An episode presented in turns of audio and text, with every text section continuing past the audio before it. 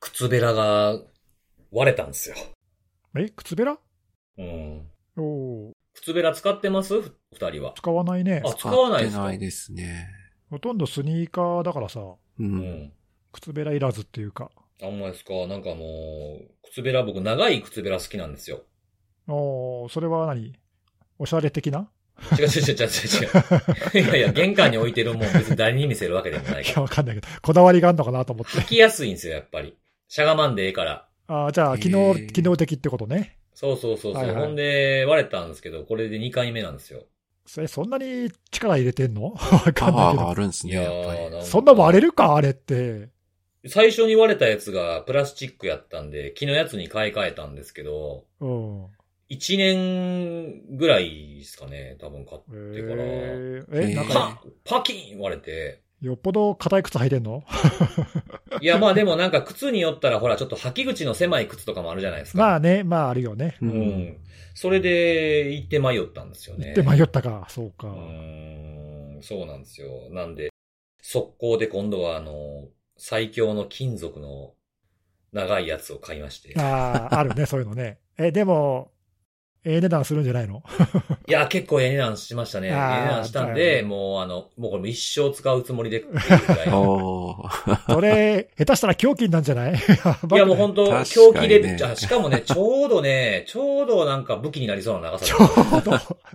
何がちょうどや。だなんかこう、長すぎず短すぎずみたいな、ちょうど相手の間合いを測りながらみたいな感じの、 なるほど。はい。う んいい感じの長さではあるんですけど、はいそうそう、そんなことしてたら僕ちょっとあの、ね、今日はあの、ちょっと収録いつもと違って日曜日に収録してますけども、昨日もちょっと仕事で、うんはい、あの、出かけてたんですけど、その先でですね、あの、長い靴べらをもらうっていうのもありまして、ほうほ う。ほうほう 第一声、あの、その仕事でね、お会いした方が、あの、辻さん靴べら割れたんですよね、みたい な。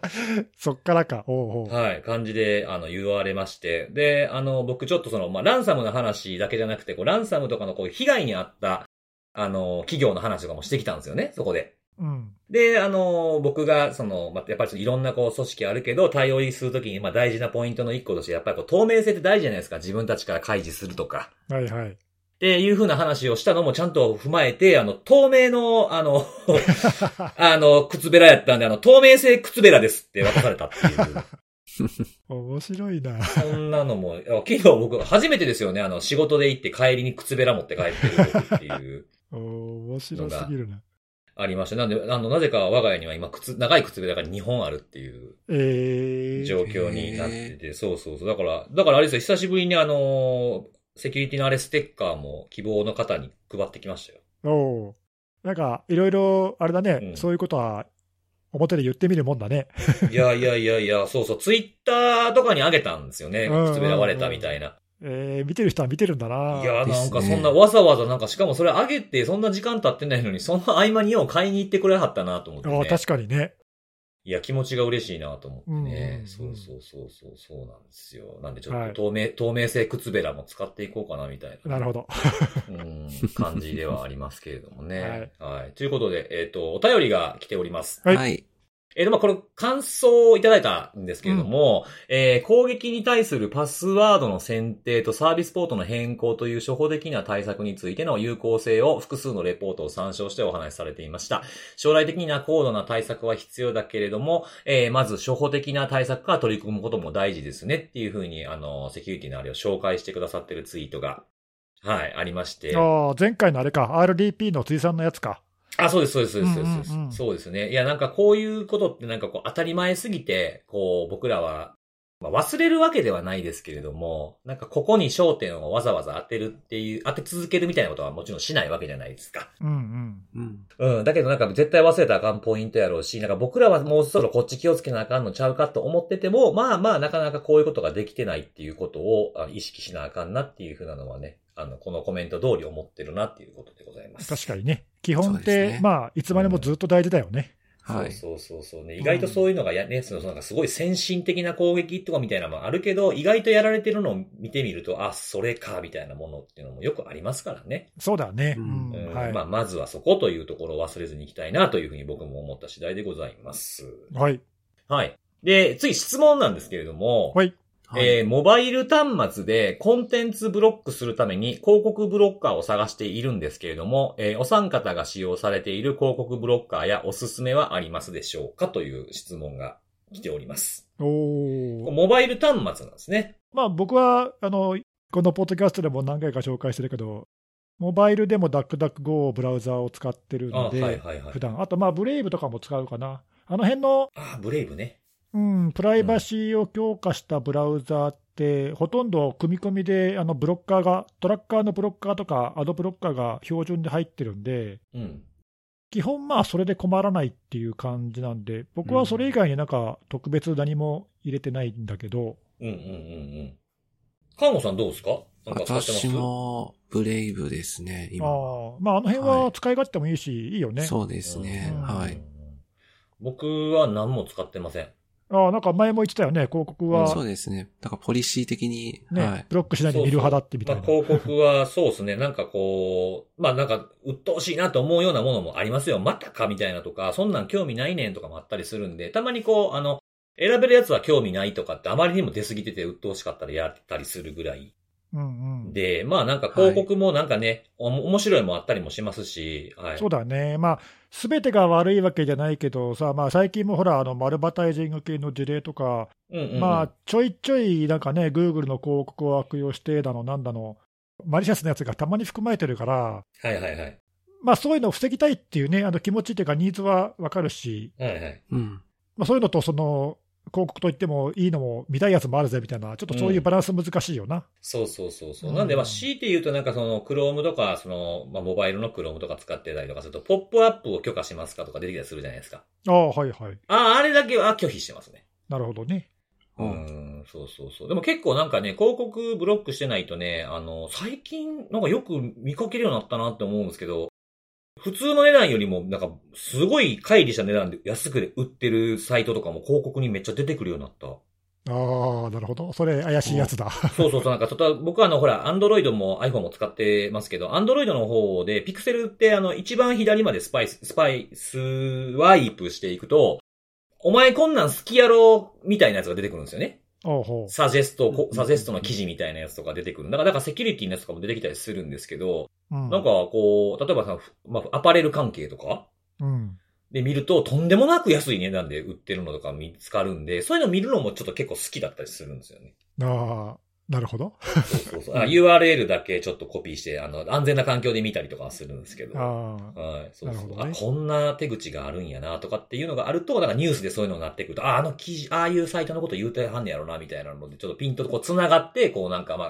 まあ一人で楽しいっていうだけなんですけど。僕ら的にはあえてそういうのも見たいっていうのもあるけど、まあ普通の人は多分そういうのはブロックしたいだろうな。そうですよね。んそうそうそうそうそうそうそう。なんで、まあそうですね。じゃあまあお二人はそのブラウザーの、ブラウザーを、まあデフォルトから変えて、ブロックする機能を使ってるという感じですかね。うんまあそれが、まあ多分手っ取り早くて、使い勝手もいいんじゃないかなと思うけどな、おすすめとしてうは。んですかねうんそうですね。はい。はいということでございます。うんは。はいい。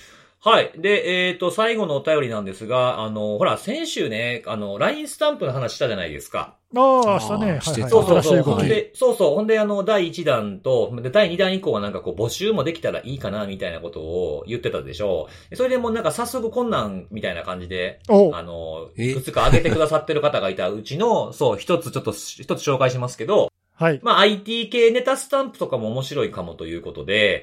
えー、プロ騎士、カッコ伝言ゲーム、ピング、カッコ生存確認、アンチウイルス、カッコウイルスとウイルスをかけて、みたいな。最近のあの、あれですか、COVID-19 のウイルスとかけてるのかなちょっとわかんないですけれども、そういったなんか、いくつか挙げてくれてる方がいらっしゃいまして、えでね、これね、なぜなるこほの方の、えー、あの、これを紹介したかというと、多分ね、あの、まあ、表明をしている、ツイートしているという意味でしか判断できないですけれども、この方ね、LINE スタンプ一番初めに買ったあれ勢かもしん ない。ー、 そうなんだ。うん、あの、そうそう、とうとう、あの、審査通りまして、おおおめでとうございます。やっと、 はい、やっと。やっとって言っちゃあっのーそうそう、あの、多分これ聞いてる方は僕、あの、リジェクトされたみたいな話をちょっとしてるけど、あの、都合4回出し直してるんですよね。た。そんなされるもんなんですね。はい。4回目でやっと通ったんですけど、それがちょうど昨日か。だから、えー4日の土曜日に、の昼ぐらいかな、に通って、で、あの、販売け開始ボタンを押したんですけど、その後結構すぐに買ってくれてて、えー、まだ告知も一切してないんですよね、その、出ましたという告知はね。確かそうに。そうそうそう。で、それを、あの、言う前に、あの、もう LINE スタンプ購入しましたっていう風に、えー昨日の段階で、はい、嬉しい。あったんでですね、そうなんですよね。早いなぁと思って、多分僕よりも買ったん早いんちゃうかっていう。 すごい ねえっ、と、伊さん、そういうさ、あの、第2弾のアイディアのやつ、ちょっとなんか、みんなから、皆さんからの,、はあい。の意見、集めといてね。はい。あの、一応、あの、いいねボタンを押したりとか、あの、押したやつを後から、あの、拾って、あの、メモに入れてはあるので、はい、次回のネタにしましょう。そうこれでも結構ね、あのー大変っすね。何がなんていうか、変換するときにスタンプの候補出てくるじゃないですか。うんうん。はい。あれ、ほっとったら出てこないんですよね。知ってましたそうなのそう、あれね、もともとは、なんか、クリエイターズスタンプっていう、まあ僕らが出してるようなところのやつは、許可されてなかったっぽいんですよ、ああいうのが。あ、そうなんだ。うん。へー公式だけだったの。そうそうそう。さで、ほうほうちょっと前に、あ調べてみたら、ちょっと前になんかそれが、まあ、う、うっすらできるようになったみたいな記事があうっっすらて、うん。はそのスタンプにタグ付けできるんですよね。はいはい。で、そのスタンプ1個1個ごとに、ね、1個につき8つまでやったかな。ちょっと数忘れましたけど、あのーも、あらかじめ用意されてるテンプレートみたいなのがあるんですよ。だからなんかこう話、会話とか、動物とかいろんなジャンルがあるごとに、その1個ずつこうタグが中に入ってるんですね。うん。でそのタグを、こう1個ずつ選んでいかないといけないんですよ。こっち側でえ。いー。まあ、それを僕もやっときましたけど、一応。おーありがとうございます。そう。で、今は多分反映されてなくて、それも審査があるらしくて。へそうえ。なんだ。そうそうそうそうそうそう。なので、あまあ、あれか、まだから、なんか、その関係ないタグとかつけられてて、出てきちゃったら困るからか。そうそうそう。結局ほら、なんか使って、使ったら会話の中に出てきて、それクリックして買う人が出てくるじゃないですか。やっぱり気に入ったりとかすると。うんうんはいはいまあ、いわゆる宣伝みたいにもなりますね。使ってもらうこそとうが。だね。うん。そうだからまあその辺をなんかバランス取るためにやってはるんやと思うんですけど、えーそう、だからそれをこうプチプチプチプチちょっとね、一応やっときましたんです。まあ反映されれば使えるんだとは思うんですけど、それっぽいタグを一応選んどきはしたんですけど、はい。はい、そうなんで、まあもしよかったら、えー、まあ買っていただければいいかなとそうですね。 はい。はいちなみにもう、あの、この時点で10人以上の方がなぜか買ってくれて ます。はい。なぜか。なぜか。はい。まあ、うち、うち、ろくまあ、6割ぐらいは身内なんだろうなってい う。6割、7割は身内なんだと思うんですけど。まあでも、目ざとい人はやっぱ早いね。いやー、そそううでですね。まあ、検索、そろそろかなと思って見ててくれてはったのかもしれないまであすね。ね、まあ一応前回ね、告知はしたから、もうぼちぼち出ますよとは言ったけどね。いや、そう素そ晴うらしそうい。そうそう。ありがとうございますあそうですね。まあ、引き続き、あの、こういうのがあったらいいのにな、みたいなものを。あそうねははい、い。言っていただければ入れるかもしれませんので、はい。よろしくお願いします。お願いしますはい。まあ、あとお便りもですね、ハッシュタグセキュリティのあれをつけて、えーついていただければと思います。よろしくお願いします。はい。お願いします。。はい。ということで、じゃあ、セキュリティのお話をしていこうかなと思うんですけれども、えっ、と、今日はそうですね、えっ、と、じゃあ、僕から行きましょうかね。はい、お願いします。はいい。えー今日僕が紹介するのはですね、えっ、と、マイクロソフトの、あの、ワンノートって、えーまあ皆さん使ってるかどうかはちょっとわからないですけれども、まあ、ワンノートを、えーまあ使った、まあ、まあ、ワンノートのファイルですね。そのワンノートのファイルを使って、こう、マルウェアを感染させようという手口が、ちょっとなんか目立ってきてるんじゃないのみたいな感じの。なんか最近よく見かけるよね。確かになんか記事で見ますね。んそうですね、今週一週間ぐらいちょっとポツポツ結構見るようになったかなっていう感じ、んなんか目立ってきたよね。はい。そうそうそうそう。僕もなんか、そんな感じなんやと思いながらも、なんか、複数のところから出てきたので、ちょっとちゃんとこれ調べてみようと思って調べてみました。うんうん。はい。で、まあ、あの、マルウェアの感染経路として、やっぱり一番のポピュラーなところってメールの添付かなと思うんですけれども、はい。まあ、あの、オフィスが、ファイルがついてたりとか、まあ、ZIP、あと ISO がっていうのも、えー、看護さん紹介してくれてたように思うんですけども、そういったものがあったんですけど、まあ、オフィスの文章っていうのは、ほら、あの、MOTW の、えー、ものとか、あと、マクロのブロックによって、まあまあまあ、ちょっと防ごうと思えば防げるようになってきたのかな、以前よりは、みたいな。そうですね。そうそうそう。で、ZIP ファイルもなんかパスワード付き ZIP 受け付けませんみたいなところが出てきたりとかしているので、これもちょっとなんか脅威としてはなんかレベルが下がってきてるのかなと。うんううん。んう。うんん。で、それでなんかそんなこんなしてたら、じゃあ ISO でコンテナファイル使ってみたいなところもあったんですけど、あれはほら、あの、MOTW のあの、セキュリティ機能の回避があったんで、それもパッチで対応されたと。そうだね。うん。という中で、あー結構ええ感じになってるやんと思ったら、今度はワンノートで一丁やったろかいみたいな攻撃が出てきているというお話なんですけども、これもまあメールにワンノートのファイルが添付されているというふうなものなんですけれども、まあいろんなレンダーがレポートを出してくれているんですが、まあドットワンっていう形式のファイルがくっついていて、で、まあ、その、ワンノートのファイルそのものではなくて、そのワンノートのファイルの中に入っている、まあ、その内包されている、まあ、くっつけたファイルが、えー悪さをするというふうなもので、ワンノートに埋め込まれているファイルが、えーまあ、マリシャスな挙動をするというふうなものになっています。で、まあ、そのファイルの、えー名前には、あのー RLO、まあ、RTLO、RLO ですね。あの、右から左に読むか、右右左から右に読むかみたいなのって、その地域によって違うと思うんですけども、まあ、な並びを逆順にして、拡張子を偽装して、実はエグゼでした、みたいな、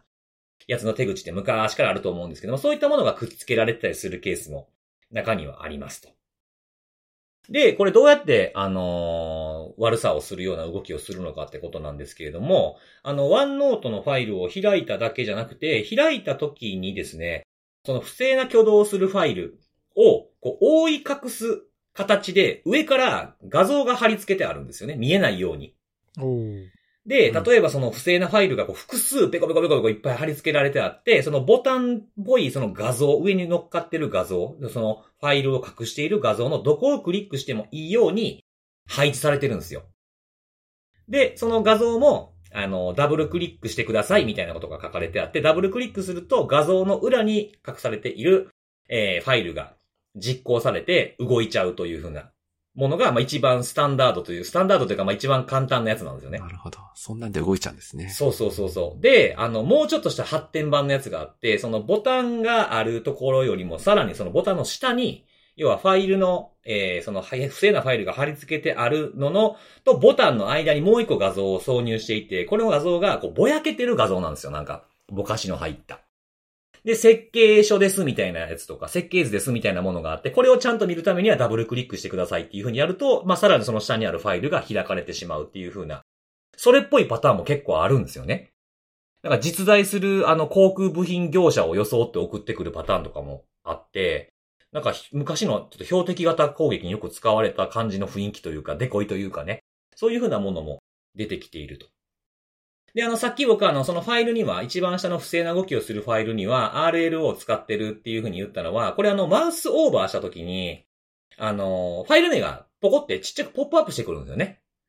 なんで、その時に、その、不審がられないようにするために、実際の拡張子を隠す、偽装するために、その RL を使って違うファイル名に見せかけてるっていうテクニックを使っているというふうなもなのるほでどす。。はい。で、その裏に貼り付けてある一番、えー、一番下のところですね、大元のところに、えー貼り付けられてあるそのファイルっていうのの種類っていうのがいくつかあって、まあ、HTA ファイルとか VBS、あとバッチファイル、あと WSF ですね、Windows スクリプトファイルかな、とか、あとは、えー、Office ファイル、これは Word 文章が貼り付けてあって、その中にさらに HTA が入ってるであるとか、あとはもうそもそも Exe ファイルが貼り付けてあるとかっていうふうなもので、いろんな、えーパターンがあります。で、まあ、エグゼだったらそのまま、えーその動作をするんですけれども、まあ、スクリプト系のものが貼り付けてあるやつだったらですね、あのーど、どこそこのサイトからダウンロードしてこいみたいな動きがあって、まあ、これがマリシャスなファイルなんですけども、単にマリシャスなファイルえーだけをえー落としてきて実行するというだけではなくて、そのメールの文面とか、えーはそのワンノートの内容に沿ったような、えーデコイファイルみたいなものと一緒にダウンロードしてくる。二つダウンロードしてきて実行する。でも、目に見えるのはデコイファイルだけっていう風なパターンですね。で、大体ダウンロードをした時に実行される、まあ、パワーシェルとかそういうものが動いたりするわけなんですけども、まあ、大体動く時、あ、ごめんなさい、ダウンロードじゃない、実行した時ですね。開いた時に動くのは、大体パワーシェルのあの、ウェブリクエストの、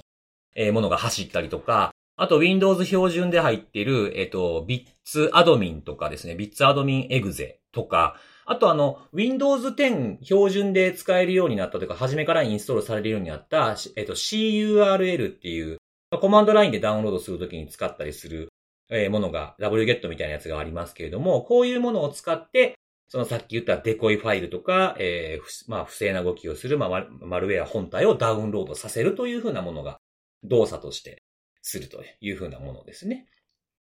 で、それを使って実際にダウンロードされるものっていうのは、マルウェアもあるんですけれども、まあ、ツール類ですね。あの、攻撃ツールとか、まあ、ラテラルムーブメントとかにもよく使われるような、まあ、ペネトレーションテストのツールって言われることもあれば、えー攻撃ツールと言われることもあるものも複数あって、まあ、マルウェアだったら、えーマルコスとか、アシンクラットとか、あと、このポッドキャストでもネギさんが紹介したのかなレッドラインスティーラーですね。あの、インフォスティーラー系の情報盗んじゃう系ので有名なレッドラインスティーラーが落ちてくるっていう風なものがあります。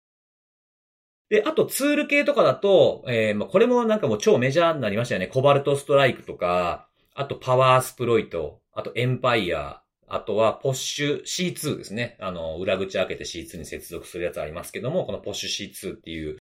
のが落ちてくるような、まあ様々なケースが出てきているので、一つのグループではないのかももしかすると知れなくて、よく使われる手口になってきているのかなというふうな気はしました。で、あの、まあ、これ、さっき動作のところでも言ったんですけど、まあ、パワーシェルが動いてとか、ビッツアドミンが動いてとか、CURL が動いてっていうところがあって、これでダウンロードさせてるっていう手口、今のところ手口がほとんど、見てみるとほとんどだったので、まあ、ここを止めるとか、まあ、いるかいらんかを取材選択するっていうアプローチは一つとして残されてるのかなっていう気はします。手口が変わってても大元は一緒かなっていうところですね。なので、まあ、こう、いろいろなところから出てるレポートを見てみたんですけど、まあ、なんかやっぱり次から次にこう、しっかり考えてきはるなっていう風な、えー感じも思いまして、なんか僕今回これと同じように、なんか上に貼ってるのになんで下のファイルが実行されるんとかってそうそうそ思うっそう。たんで、自分で作ってみたんですよ。もうワンノートちゃんと使ったの初めてやでっていうタイミングで。確かに私は使ったことないかも。本当ですかなんしっかかり一と瞬使ってみ、なんか、エバーノートなのか、ワンノートなのかみたいな、いろんなこうノートアプリが流行った頃に試しに使ってみたことはあるんですけど、それ以来ぶりぐらいにちゃんと使ったぞみたいなのでやってみたんですけど、あの、もう上に画像が2枚あってもやっぱちゃんと実行されるんですよね。ああ、そうなんだ。うん、重なってるのにっていうのがあって、そのなんかなんでこんな仕様なんやろなっていう、 まあ疑問はあるんですけど、まあその動くのは動くんでしょうがないなっていう、まあ僕もこんなことができるって知らなかったんで、ねよう考えますね。うんよ本う当考えて、あこれ、そうだ、ワンノートでやろうって思ったやつ、なかなかすごいなってちょっと思って、はい。うん、なんかそういうなんか物事の仕様とかにもちゃんとね、着目してるんやな、攻撃者はなっていうふうにも、ちょっと自分も反省を、はい、したなというふうな、えーことなんですけども、まあ、新しい手口とはいえ、まあ、防ぎ方はそんなにこれまでとは大きく変わらないですけども、まあなんか、やっぱりこう、新たな手法ということもあるので、まあ自分たちの組織内とかで、えーこういうふうなものがありますっていうふうなものは広めておく、知っておいてもらうってことは大事なんじゃないかなっていう、えーこととともにですね、まあシステム側で、さっき言ったみたいな動く動作に着目して、システム側でできることっていうのは何かなっていうのをこの機会に、はい、見直してみてはいいんじゃないかな、なんていうふうなことを考えさせてくれるような事象でしたというお話でございます。ワンノートっていうアプリケーションを使ってるっていうところはあるけどさ、うん。結局、その昔から変わらないんだなっていう、その利用者に何とかして興味を持たせて、はいはい。クリックさせてっていうことをしないと、まあ、できないわけじゃない、まあそうですねそうですね。開かなければいいし、クリックしなければどうってことはないんだろうけど、うん。結局、その攻撃者からしたらさ、そのユーザーに何にもあのインタラクションを発生させないで、勝手に感染しちゃうのがまあ一番手っ取り早いわけだけど、なかなかそういうのね、最近はね、うんうん。難しいから、ななんだかんだ言って、結局、その昔の、昔ながらのやりやり方になんか回帰してるような感じが、うんうんうん。まあそういうふうにしないとうまくいかなくなってきてるっていう状況はずっと続いてますよね。なんか何かしらユーザーのアクションが必要とされるものがそうですね多いですよね。でそうなってくるとさ、そのさっき言ったその画像を上に重ねるだの、そのそれっぽいデコイを落としてくるだの、うん。その偽造する方法って結局昔からずっとあるから、うんうんうん。なんかそれは変わってないし、そこに騙されちゃうってのもやっぱり変わってないからね。うんはいなんか人間やからしょうがないかみたいなとこはちょっとありますもんね、そういう。ね、うん、なかなかそれを止めるってのは、まあやっぱりちょっと一筋縄ではいかないよそね。うそうそうあとまあこれ多分そのワンノート側がなんか仮にさ、なんかうん。何かしら対応したとしても、また多分違うのでとかって結局その繰り返しだもんね、これ。そうそうそうそう。で、またやらしいことに、あのー、Windows 10と11っていうのはデフォルトで OneNote 入ってるんですよね。うんうんまあ、その辺も狙い目なんだろうね。そうそなうるそほうどそう。なんかこの前の OS がどんどんサポート切れてきたじゃないですか。うんううんんううんん。そうですだからね。タイミング的にもすごくいいタイミングにやってきてるなっていうふうに思うんで、まあ場合によったら使ってないんであればアンインストールするっていうのが一つかもしれないですね。ワンノートああ、確かに。に。デフォルトでは入ってるけど、うん。うん、うん必要なければってことね。そうそう、組織でまあ使ってないんであればってことですけどね。うん。はい。それもまあ一つシステム側としてできる対策としてあるんじゃないかなとは思いました。確かにはい確かに。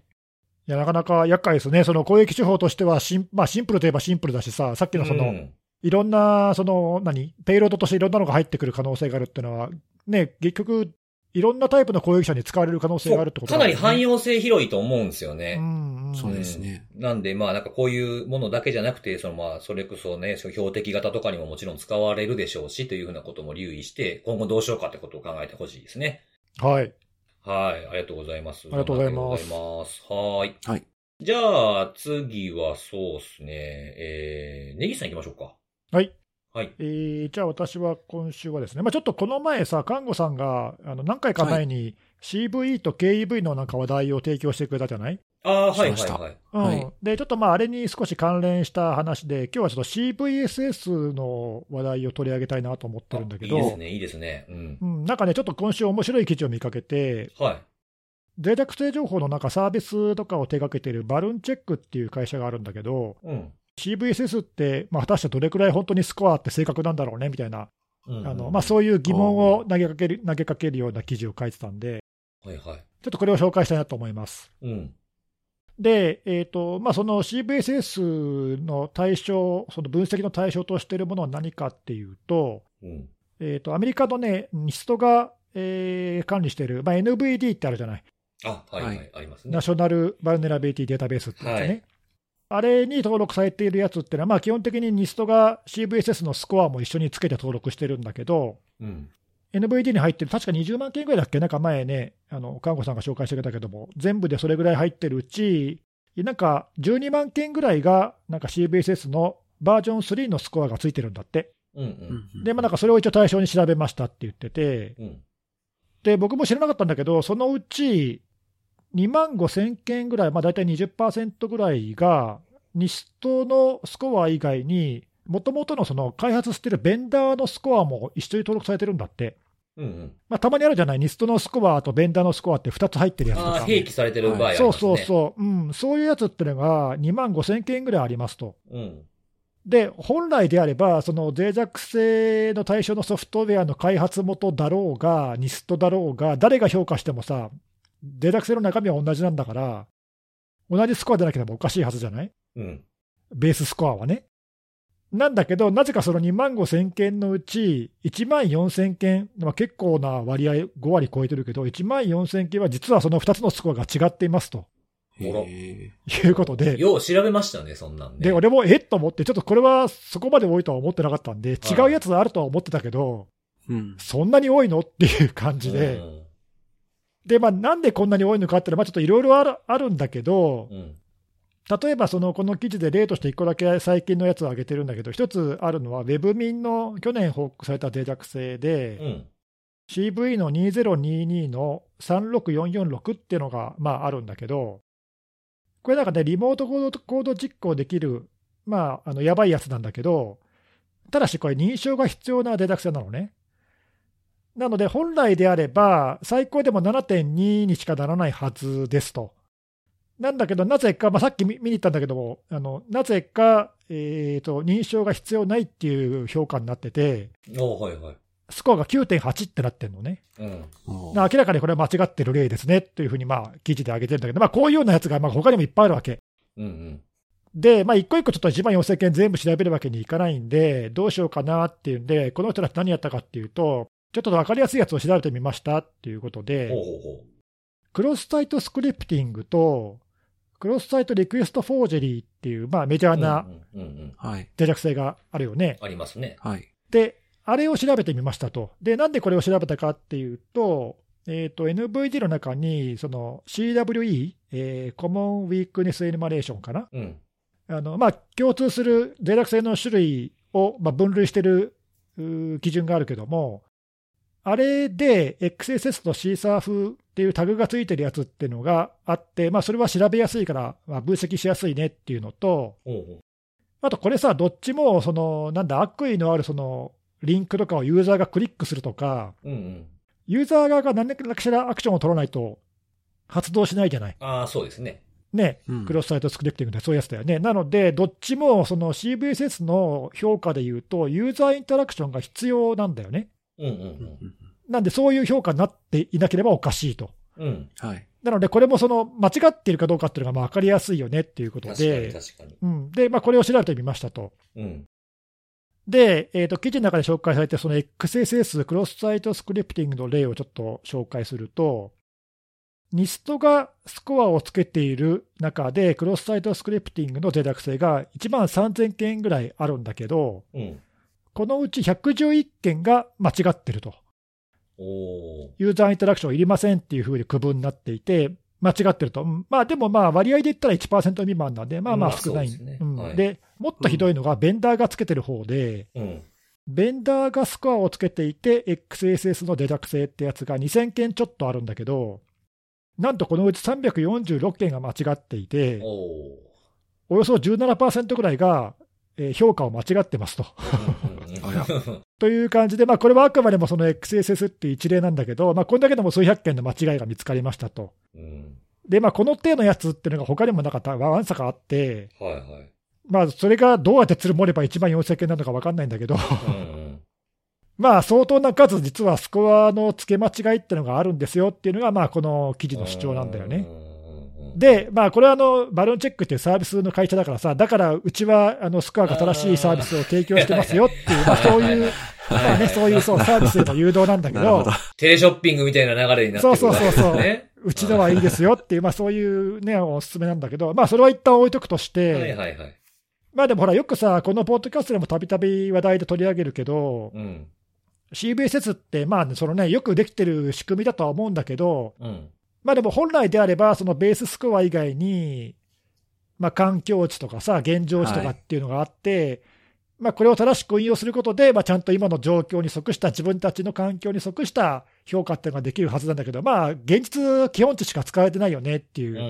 うん。まあそういう問題っていうかね、そういうのもあるじゃないはい。そうですねなんだけ、ど、うんまあ、そもそもでもその基本値も、ベンダーとかニストがつけてるやつが結構間違いが含まれてるっていうのを、まあ、この記事は指摘してて。うんうん。なるほど。それは確かにちょっと盲点というかさ、まあ、あの間違いがたまにあるなってのは知ってたけど、うん。ここまでとはというね。こんなに多いとはちょっと思ってなかったんで、 うんうん。ちょっとね、であとまああの、この記事以外にももともといろいろ批判はあった、例えばその前も言ったかもしれないけど、そのベンダーによっては、あらかじめその批判を防ぐために高めにつけておくとか、ああ、ははいいははいはいい。影響をちょっとか高めに見積もっちゃうええベンダーとかね、あるいは逆に、その脆弱性の影響を低く見せたい、そんなに大したことないですよって言いたいがために、低く見積もっちゃうベンダーとか、まあ、そういうのは前からいろいろ言われてるわけ。まあちょっと感情みたいなものが入ってるんじゃないかっていうそのうは言そわれうて、ま本す当はもんね。ね、本当はおかしいんだけ ど、いや、これはこうでしょっていう、その解釈の違いみたいな、ちょちょっと曖昧な部なるほど。分で、はうい。ん高かったり低かったりっていう、まあ、もともと意図的にそうやってつけてる例もあるわけよ。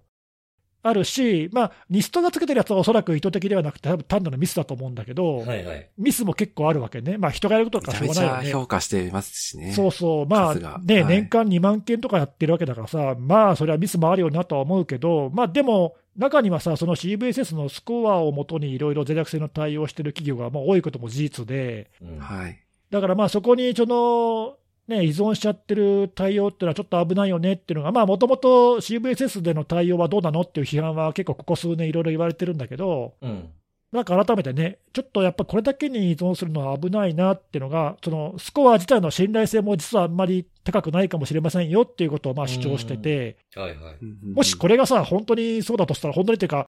あのこれをそのまま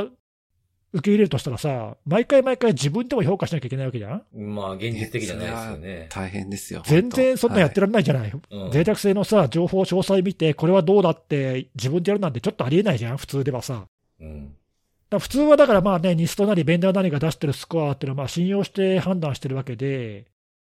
まあね、それもちょっと信頼できないし、なおかつまあ件数もめちゃくちゃ多いから、それだと負担がっていうのがあると、まあ、ちょっとね、CVSS に依存したやっぱり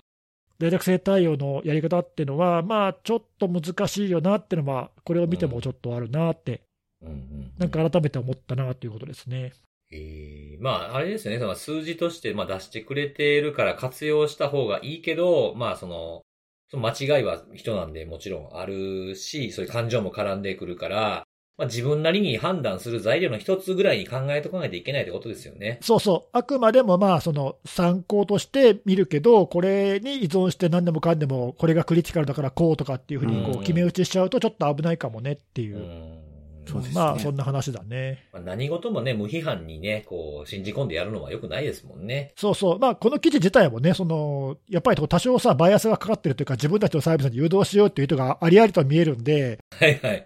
うんまあ、そのちょっと僕も自分で調べてないんで、あんまりあの偉そうなこと言えないんだけど、こんなに多いのが、その古いやつが多いのか、新しいのが多いのかとあーか、ちょっとそういう分析もしてないし、まあ、あと、脆弱性の種類によってもあるかもしれないそうですよそうね。そう、うんうんバージョン3のスコアっていうか、そんな古いはずはないんだけど、まあ、中にはその間違いを誘発しやすいなんか例があったりで、実はそんなに大したことないっていうものが多かったりとかさ、例えばスコアが低いものに間違いが多かったら、あんまり大したことないじゃない、まあそうですね。そうですねううんんうんとかね、まあ、そういうこともあるって、そういう分析は全くしてないんで、ちょっあーとそっか掘り下げが足りてないなっていう気はするんだけど。はいはいはいはい。まあでも、まあ一例として疑問を感じてもらう例としてはいいかなっていうか、面白い着眼点だなと思ったんで。なんか、あれですね、あの、KEV とかに乗ってるやつだったらどうなのかとかっていう絞り方で見ても面白いかもしれないですね。そうだね。うん。まあさすがにその辺は間違ってないと信じたいけど、ちょっとそこまであー、そうですよね。うん。いや、僕もでも自分でさ、そう言われてみれば、そのね、あの、全然無批判で、ちゃんとそれ合ってるかどうかって、やったことはあんまりないなと思ってさ、ちゃんとはうん。うんうんうんうんあれっておかしいと思ったやつは気になるけどさ、全部が全部調べたりしないじゃない。確かになんか違和感あった時だけ、これってなんでリモートなんとか認証ありなしなんていうのは調べたりはするけど、まあそんなの1年に何回かしかないですよね。ね、特に気になる贅沢性ぐらいは調べるけどさ、うん全部が全部調べたりしないからね、やっぱそれもちょっと危ないなとは思ったね。確かに確かに。そうか。じゃああれですね。あの、こういう CVSS には基本値、現状値、環境値と感情値があったということです ね。感情値はないね。ない な。ああ、言いたいだけです。言いたいだけですよはね。い、はいそうです、そうです。はい。ちょっと言ってて思い出したけど、この辺の話、去年のさ、越後ユーザーの、はい、はい。はい。ね、ワークショップでちょっと3人で話した中でも少し触れたんで、あ、確かにこの辺はどう扱うべきかみたいな議論しましたよね、3人そうで、ね。そうそう、ね、確か、あの、辻さんのところの会社のブログで結構詳しく記事書いてくれたんでね、あちょっと、そうだ、そうあだ。そうそうそう。あの、読むにはだいぶ、あの、パワーのいる、はい、書き起こしレベルのものが上がってるんで、よかったら見ていただければ。あれすごいしっかりかけてて、セミナー聞いた感じになるもんね。あれはすごくいい。やほんまに。 なんかもうす僕、ねあれちゃんとほら、僕、一応事前に僕もレビューしたんですけど、あの、お二人にレビューしていただく前にね、あの記事。うん。あの、読んでた僕が、あ結構いいこと喋ってたな。ち ゃん違うと、違うちゃんと仕事してるな、みたいな気持ちになりました、ね。 そうそう。で、あれいいな。ので、あの、小ノートにリンク貼ってきますんで、そちらあもぜそうでひ見すてみね。てよくだかったさい。ら見ていただければと思います。はい、ありがとうございます。はいははい。い、えっと、じゃあ最後、看護さんお願いします。お願いします。今日はですね、あの、私は、えっと、マイクロソフトが先月26日に、あの、ブログに書かれていた、まあ、2023年の ID セキュリティの傾向と、まあ、MS のソリューションっていう、まあ、そういったタイトルで書かれていた記事の紹介をしたいなと思ってまして、うんおうんうん。はい。これあの、内容的には、えー、昨年の、あの、10月に、ちょっと私知らなかったんですけど、オーセンティケート2022っていう、あの、まあ、そういったカンファレンスがあったらしくて、おうおう、で、そこで取り上げられてい、まあ、基調講演で、あの、お話しされていた内容を、まあ、元に、あの、まあ、MS の、まあ、現状というか、まあ、実際の数字とかを出してどうなのかとかっていうのを、えー、まあ、記載されているものなんですが、私いいなと思ったのは、まあ、ID というか、あの、アカウントを狙った攻撃っていうのは、まあ、いろいろ、まあ、これまでも、この、セキュリティのあれであったりとか、セミナーとか、まあ、いろんなところでお話しさせていただい、取り上げさせていただいてるんですけど、結構綺麗に、あの、整理というか、まとめられてるなっていうのを、まあ、読んで、まあ、印象として、まあ、率直に思ったところがあってですね。うんというのは、えっ、と、ID を狙った攻撃っていうのが、まあ、大体この4分類ありますよっていう形で整理されていて、えー、で、1個目が、まあ、パスワードに対する攻撃ということで、まあ、これはあの、パスワードスプレー、これは推測されやすいパスワードを使っているとか、あるいは、えーパスワードの使い回しを狙った、まあ、MS の表現としては、あの、えー侵害に対する、まあ、リプレイ攻撃という形での表現であったりとか、あるいは、あまあ、言わずもがなんですが、フィッシングですね。うん。で、こういったものっていうのが、まあ、まずありますよ、というところで、私ちょっとびっくりしたんですけど、まあ、まあ、MS の規模を見、まあ、考えれば当然そうだろうなと思うんですけど、あの、マイクロソフトのサービスに対して、まあ、こういった、そのパスワードの攻撃、パスワードに対する攻撃っていうのが、だいたい秒間1000回、これ検出なのかなえっ、と、発生していると。おー多いね。はい。 すごい数ですよね。秒間、秒間ですからね。 はい。なので、まあ、へ、下手な多分あの、ね、L7 のドスとか に、ま確あ、かに下手したらそうですね匹敵するような確かに確かに感じうんね、はい、感じかなというぐらいの、それぐらいなんですげ、けども、あの、侵害、まあ、残念なことに侵害されてしまったアカウントについては、99.9%は多要素認証 MFA を使って有効にしていなかったとうん。まあやっぱり、まあ MFA っていうのはやっぱりこういうことに対してはまあ有効なんだなっていうところと、まあただ、あの昨年のその12月の状況において、まあ認証、多要素認証を使ってらっしゃるあの利用者っていうのは割合としては28%、まあ MSN サービスですよ。うん28%にとどまっているという感じではあって、まだそんだけしかいないんだね、ちょっと。そうですね。もうはい。まあ、まだもまうちょだっと増えてほしいよとな。そう でこすれね。 MS のサービスってことは、その、例えば Azure とか、その、365とかってことですよね。そうですそうですまあだから、基本的には企業とかそういう組織の人の方が多いってことですもんね。の方が多いと思うんですよね。そうですねまあでもはい。会社で使ってるのももちろん含まれてるけども、個人で使ってるやつも全部ひっくるめてだろうね。ひっくるめてですよね。うんうんだから多分そこ分けたらもうちょっと多分割合違うと思うんだけど、まあでも3割もいかないのか、低いな。そうなんですよはいいや、だからちょっとその、いろいろ種々雑多な人が個人とかも同じぐらいこう割合バラバラと使ってて20何パー高いかなと思ったんですけど、まあ組織の方が多分ボリュームとして多いってことを考えるとやっぱまだまだ少ないなって思いましたね。なんとなくねそうなんですよねはい。まあ、まだこういう数字というところが、まあ、バスワードに対する攻撃という感じなんですけども、で、続いては、MFA、多要素認証に対しての攻撃もありますねっていうところで、で、これに分類されるものとしては、MFA ファティーグって呼んでるような、あれ、何でしたっけえっと、土さんの表現で言うと、ん通知、通知、うざうざ詐欺。そうそう。ああ、そうそうそう、うだうだ。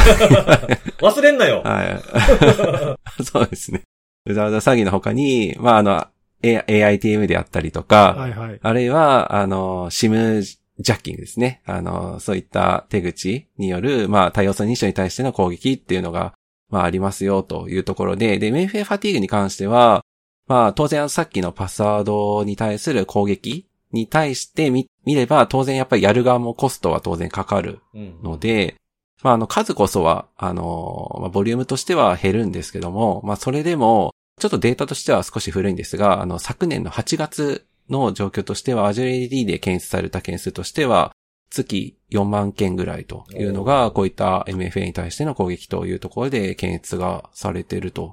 まあ、いうところで、で、まあ、ちょっとあの、傾向としてどうなのかっていう見るだけのちょっと絶対的な数字っていうのがあんまり出てはなかったんですけど、なん、なんとなく増えてるなぐらいな感じで、うん。あの、少し右肩上がりの、あうんの、数字に若干見えてきてはいるので、うんうんまあ、やっぱり、あの、まあ、ファサードに対しての攻撃っていうだけでなくて、MFA に対しての攻撃っていうのも、まあ、少しずつ増えてきてるっていうのは、もしかしたらある、あるのかなというのは、ちょっとその、まあ、MF がはいはい。掲示されてるグラフから実は、際にね、あの、このポッドキャストでも前にどっかから喋ったけど、うん。なんか去年ぐらいからちょっとその攻撃の事例で使われるケースもポチポチなんか目立ってきたもんね。ね、実際の、はい、被害でこういうふうに遭いましたよとかっていうのが出てるねところもあるので、ねまあだから件数も多分増えてんだろうな、やっぱりな。これって、MFA ファティーグだったっていうふうには、これどうやって MFA ファティーグって判断してるんですかねこれほら、多要素認証を有効にしてたら、あの、MFA ファティーグしようと思ってるか思っていないかに関わらず、ユーザーの方に飛んでっちゃうじゃないですか。許可しますかみたいな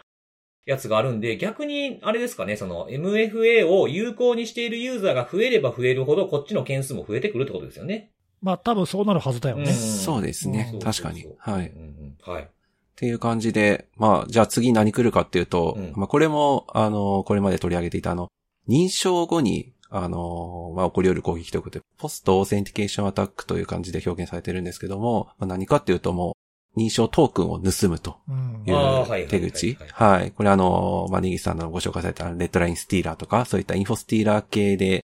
えーセッション情報、トークンを盗んだりとかっていう形で、えーやるやり方であるとか、あ、で、ちなみにこれもなんか数が出てたんですけども、あのー8月、まあこれも同じく去年の8月で Azure AD で検出されたそういった攻撃事例としては、5.9万件ぐらいとうんいう感じで、まあ、これもまあそこそこの数まあ、増えてきてるんですよね。あるなという印象はありますね、やっぱり。はい。で、もう一個は、あのーあ、これもこのカテゴリーなんだなと思ったんですけど、あの、えっ、と、コンセントフィッシング。これちょっと日本語で言うと、なんなんていうんですかね、同意フィッシングっていうんですかね。あの、同意を取るってはいいはう、いまあそうだねそういった趣旨ではあるんですけど、これあの、OS とか、まあそういった、あの、アプリケーションの、えっ、と、アクセス許可を、あの、フィッシングを通じて、攻撃者側に取られてしまうという、まあそういった手口で、まああの、例が適切かわかんないですけど、ツイッターなんかではまあ比較的よく見られる、うん。過去よく見られた事象ではあったかなとアプリいのう連感じ携はあっるんてでやすつけどもね。。はい、そうです、そうでうんすだか。らユーザー側に、こう、騙して許可させちゃうってやつだよね。はいうんうんはい、そうですね。はい、そういったものも、まあ、ここに入ってましたと。ちょっとこれは具体的な数などはちょっと出てなかったんですけども、はい。だから正面突破の認証から行くんではなくて、まあ、裏ぐ裏口使ってみたいな感じだよねあそうですそうですんはいまあ、これもちょっと、なんかね、盲点になりやすいとこだよね。ね、なんかちょっとやっぱり、こんなやり方そういえばあるなっていうのは、改めてちょっと、はい、うんうん見て思いまなしんかた。最近もこの辺のなんかオースのコンセントフィッシングって MS がなんか注意喚起してたよね。なんか、うん。あの、なんだっけ、ベリファイドパブリッシャーの悪用したどうたらこうたらみたいなさ、あーなんかそういう記事が出てたじゃななるいほどなるほどあれもはいはいこはいれに分類される。そっかそっか。攻撃だよねはそいはういはか、いそう。か。うん、なんか、そっか、最近もなんかやっぱりあるんだよね、こういうのね。うん。ですね。うんはい。で、最後は、あの、まあ、イン、まあ、すまあ、もう、ど、ど直球なんですけども、インフラが侵害されてしまうケースというところで、はい。はい。まあ、特に、あの、まあ、これ多分、あの、自分で構築してるケースだと思うんですけども、まあ、あの、オンプレで、えー、そういった、あの、ID 管理をしているサーバーが侵害されてしまうというケースで、まあ、特にあの、ゼ、ゼロトラストっていう、まあ、考え方っていうんですかね。あの、そういったポリシーを浸透してきたことにつれて、認証に対して、まあ、仕組みとして攻撃するっていうのはなかなか難しくなってきたというところについては、まあ、あの、ある程度技術力が高い攻撃者からすると、まあ、やはりあの ID フラ直接攻撃するケースっていうのは、まあ当然出てくるだろうねっていう話うん。が記載されていたというところではありました。で、最後あのー先ほど、その28%、えっ、と、MFA の話したと思うんですけども、はい。これちょっと、あの、 まあ、確かに言われてみたらそうかなと思ったんですけども、コンシューマー向けの outlook.com とか、あるいはゲームの Xbox の、あそういったアカウントを、あの、もしかしたら持ってらっしゃる方いるかももしれないんですが僕、持ってますよ。い。はい。そういったアカウントと、組織で、まあ、エンタープライズで利用されているアカウント、比較すると、どっちがハッキング成功の確率が高いかっていうと、実は、コンシューマーアカウントの方が、エンタープライズのアカウントと比較して、ハッキング成功の確率は50分の1と、へいえ。少ない。めっちゃ少ないですだっね。たらしくて、うん。で、まあ、これはあの、そもそもコンシューマーアカウントに対しては、マイクロソフトが MFA などであったりとか、まあ、そういったあの、セキュリティポリシーの適用っていうのは、まあ、管理策として導入できているというところが一つ要因としてあるというところで、当然これあの、組織側でも同じことできるんですけども、うんあの、まあ、それは MS がどうこうって話じゃなくて、それぞれの組織に依存した話ではあるので、なるほど。まあ、その辺の差が、あの、この確率の違いに出てきているんだなっていうところが分析されていました。えーでも50倍も違うんだ。ちょっと驚きだそんなね。にあるねちょっとびっくりしそんなにそんな違うんだもなんですねえーだ逆に言ったらさ、あの、有無を言わさずその MS レベルのポリシーを強制したら、50分の1になるんだ、全部が。そういうことですよね。 そうそうそう。ですね。はい。だからちょっと乱暴だけどさ、乱暴だけど、はいはいはいは。はいいまあでもそういうことですよね。そういうことだよね。うんあーまあ、だからそういう意味でその、あれだね、そのまあ、別にその法人ごとのポリシーが悪いわけじゃないけど、全体としてその攻撃される可能性を減らすためには、その全体をやっぱ底上げして、このレベルはもう最低限クリアとかにやっぱりして、そこそこはもう常識だよねっていう、なんか合意をみんなでとそうですね取っていかないと、うんうん。なんかまだそこまでいかなくてもいいよねって、大半の人が思ってるから、上がっていかなくて28%とどまってるってことだもんね。そうですね。はい。なんかちょっとなんか、だいぶ道のりが長いな、まだ。長い。 長いっすね、なんか。ねえ ええあらねそうなんだ。ちょっとなんはかいショックだな。ええいや、なんかちょっと全体こうやって見てみると、その、何そのさっきの基本は大事って話にちょっと戻るけどさ、うん。はい。まあ相変わらずね、パスワードで突破されるのが、まあまあ、それなりにいる。でも99.9%、やっぱり多様性認証してないからっていうのは、まあ納得、納得だけどさ、は。。はいやっぱ最近ね、去年ぐらいからさ、さっきのそれをすらもさらに回避する攻撃とか、そのそもそもトークン盗んじゃって MFA 必要ないとかさ、やっぱまあそういうところがちょっと目立ち始めてるなっていう感じはなんとなくするじゃない。うんえ事例として、その全体の数としても多分増えてるんだろうけど、それ以上にこうなんかこう、大手の企業とかの侵入事例とかで、ちょいちょいやっぱり目立ってきてるような気がするんで、うんそうですね。うん。ね、なんかだからもうそういうところはさらにその先に、もう MFA は当たり前で、プラスその先にっていうふうに考えていかないといけないんだろうね。そうですね。はい。まあ、MFA を導入してるところも、まあ、それで安心して終わりではなくて、まあ、やっぱりさっき根岸さんおっしゃったトークン盗まれたら、ちゃんとそれを検出できるような対策が取られてますかとかっていう。ね。うーんなんか、やっぱり認証にまつわるこのセキュリティの話って、うん終わらないですね。本当ね。そう本で当すにねそうね。なんかさう、んこう、ね、2014年ぐらい、これは LINE のなりすましみたいなので、リスト型攻撃みたいなのがわーっと広まって報道されたりもし始めたじゃないですか。うんえでえね、その時に結構その、い今更そんなことをみたいな風に、やっぱ専門家の人とかは言ったりとかしたんですけど、いや、やっと僕はそこでスタートラインに立ったみたいなことをよく言ってたんですよ、その時。ほうほでね、あの、まあ、最近とかもなんかこう、ただたまにこうテレビとかつけてたりとか、あとはニュースの配信とか見てたりとかすると、ついこの間ですよ、あの、リスト型攻撃に注意みたいな報道がされてたんですよね。ああ、あったあった。うんはい。だから、それで使い回し、それでもなんか使い回しはまだまだなくならない現状があるじゃないですか。いろんなところがアンケート取ったりしてますけど。そうですね。そうでねそ、そうね、それをなくしても、また突破されたりする可能性もあるわけじゃないですか。う。うん。はいで、その、あの、なんていうのその、認証ではなくて認可を取られてしまうとかね。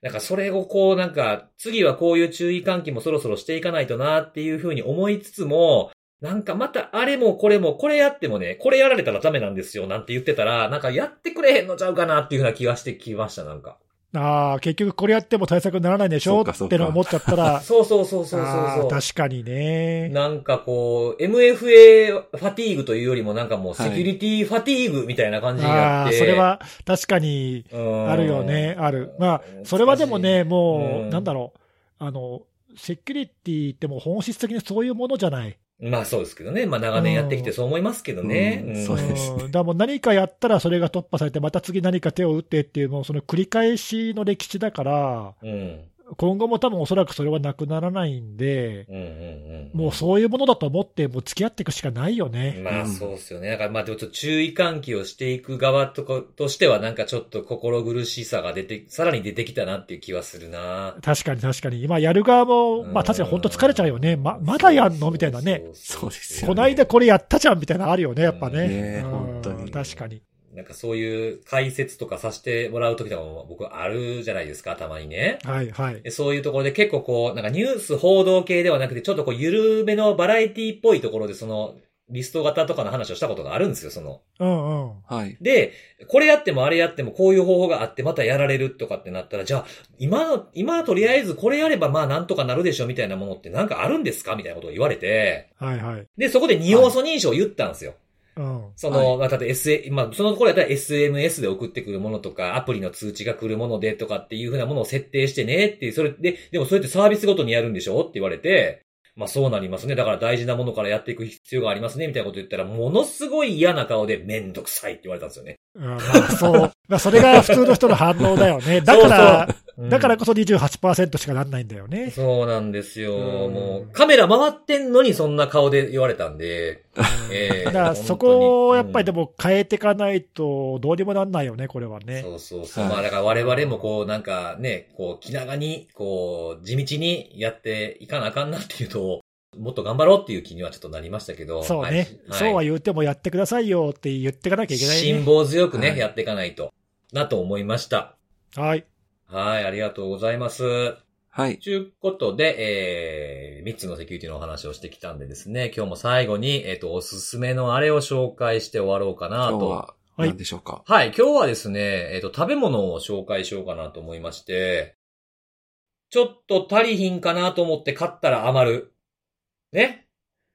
で、余るかなと思って少なめにしたら足らんっていう紹介を